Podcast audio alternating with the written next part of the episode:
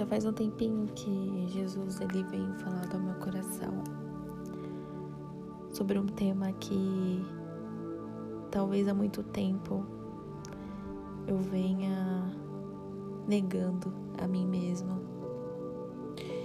E é interessante porque quando Jesus ele fala com você sobre algum assunto, sobre algum tema,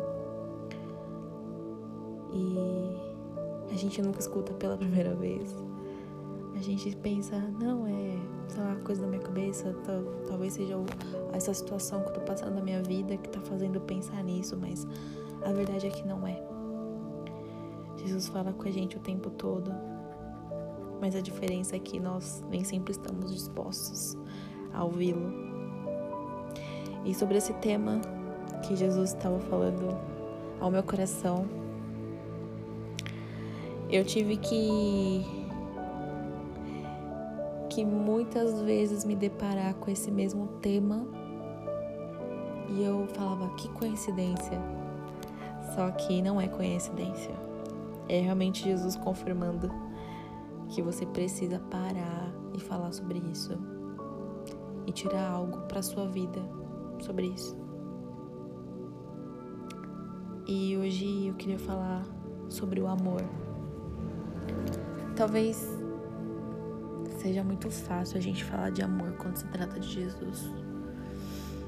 Mas eu sempre fugia desse assunto porque para mim era Jesus é amor e ponto. Mas será mesmo que a gente conhece o amor? O que é o amor? Qual a forma que ela tem?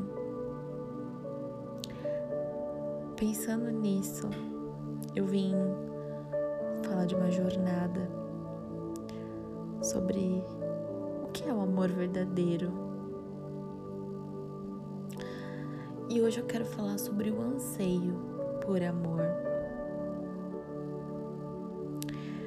É engraçado porque o coração de todas as pessoas, ela anseia por amor. Ela anseia em amar as outras pessoas mesmo elas conhecendo ou não, mesmo nós conhecendo ou não o que é o amor. Nós fomos feitos literalmente para amar. E Deus é o amor. Você que está me ouvindo, você deseja conhecer o verdadeiro amor de Deus? Sim? Então, você anseia em amá-lo verdadeiramente de todo o seu coração, de toda a sua alma, a sua força em retribuição? Mas o que é o amor verdadeiro? A palavra amor, ela possui tanto significado. Podemos dizer em um suspiro: Não, eu amo café, eu amo meu marido, eu amo minha esposa, eu amo meus filhos, eu amo Jesus. Será que podemos realmente saber o que é o amor verdadeiro? Com que ele se parece? Qual é a sensação? Será que isso importa? O amor verdadeiro é mais do que uma sensação um sentimento, uma missão ou até mesmo uma doutrina. Amor verdadeiro é um desejo genuíno pelo bem-estar de outra pessoa. É você se colocar no lugar de outra pessoa. O amor verdadeiro que glorifica a Deus é o propósito da vida e da existência da igreja. Algumas pessoas vão dizer que, não, Suene, missão é o objetivo principal da igreja. E também terá outras pessoas que vão dizer que é adoração. Não, mas missão não é o objetivo principal. A adoração é. Mas eu sugiro a você que o objetivo final seja o amor. E que as missões e a adoração sejam consequência desse amor. Na palavra de Deus, o próprio Deus ordena que o seu povo o ame de todo o coração, alma e força. E Jesus diz isso algumas vezes na Bíblia, dizendo que o primeiro e maior mandamento é que devemos amar o Senhor nosso Deus com todo o seu coração, com toda a nossa alma, toda a nossa mente e toda a nossa força. Ou seja, amá-lo com tudo. E depois, ele nos diz que todos saberão que nós somos seus discípulos. Pelo amor uns pelos outros, as pessoas irão ver, vão saber que nós somos discípulos de Jesus pelo amor que nós temos um pelo outro. Paulo, em Coríntios, ele explica que nós precisamos permanecer na fé, na esperança e no amor. Porém, de todos eles, o maior é o amor. De acordo com Deus, Jesus e Paulo, o amor parece ser o objetivo final para nós e para a igreja.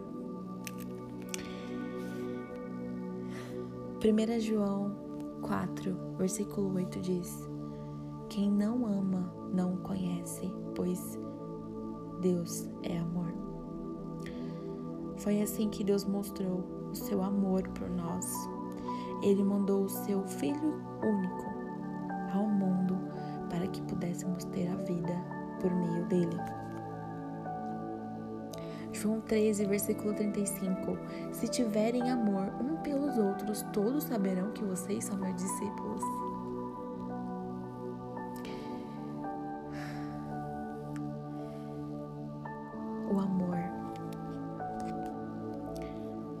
Tem uma forma.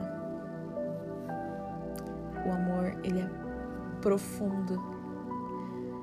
O amor é uma palavrinha tão pequena, mas com tantos significados. Que nós, eu, você, a gente realmente venha entender mais sobre esse amor. Eu acho muito bacana que Paulo, em 1 Coríntios 13, ele fala sobre o amor. E eu quero ler para você aqui.